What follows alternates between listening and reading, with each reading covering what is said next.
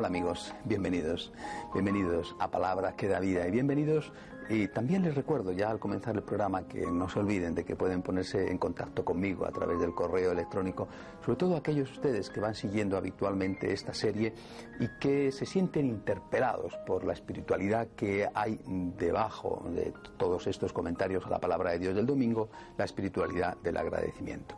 Hoy en este domingo el Señor nos invita a fijarnos en Él como el único buen pastor y a no dejarnos seducir por otros. Vamos a escuchar lo que nos dice el Evangelio de San Juan.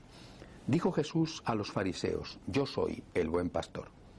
El buen pastor da la vida por las ovejas. El asalariado que no es pastor ni dueño de las ovejas ve venir al lobo, abandona las ovejas y huye, y el lobo hace estragos y las devora.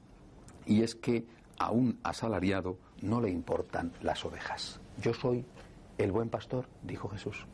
Y lo demostró. No era propaganda, no era publicidad política. Lo demostró.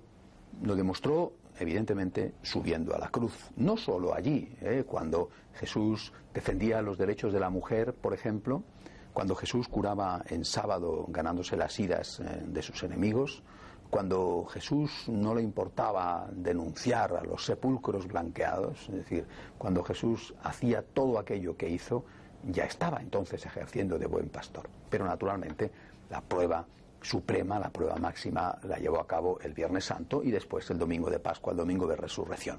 Cristo es el buen pastor. Él efectivamente ha dado la vida por las ovejas. ¿Y dónde está este Cristo buen pastor hoy en día? Podemos decir que Cristo de alguna manera sigue estando vivo y ejerciendo de buen pastor pues eh, yo creo que todos nosotros sabemos dónde está el buen pastor. El buen pastor está, por ejemplo, en el Santo Padre, en el Papa.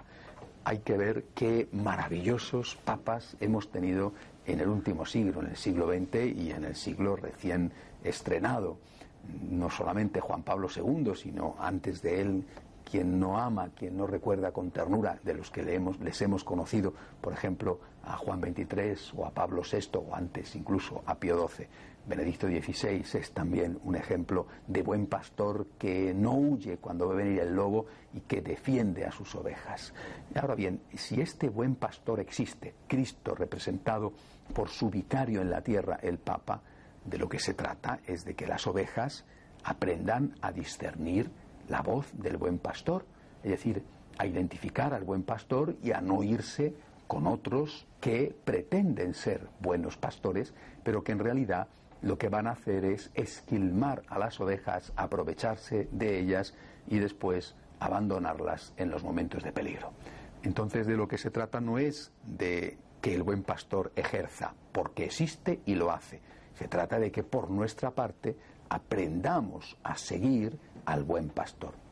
Hay mucha gente, y yo conozco desde luego a muchos que son eh, o pretenden ser buenos católicos y que sin embargo no están a la hora de la verdad siguiendo al buen pastor que cuando el pastor del rebaño, el Papa, por ejemplo, o los obispos, que sé yo, en un país concreto, a lo mejor la conferencia episcopal, dice una cosa, sin embargo, ellos prefieren eh, seguir a otros que dicen la contraria.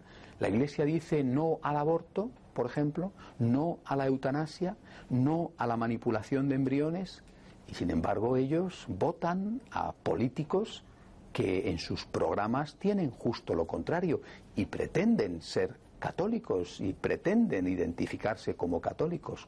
¿Cómo puede ser si el buen pastor está actuando diciéndonos la verdad, a pesar de ser criticado y perseguido por ello, lo menos que se merece es que las ovejas escuchen a ese buen pastor.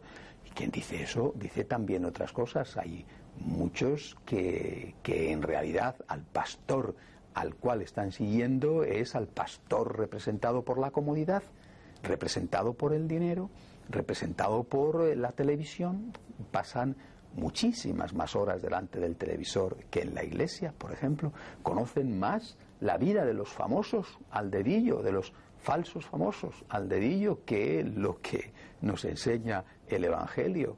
Es decir, Cristo actúa, actuó y sigue actuando a través de los pastores de la iglesia y de lo que se trata es de que nosotros identifiquemos al buen pastor identifiquemos a nuestros pastores, el Papa y los obispos, y les sigamos en lugar de seguir a otros.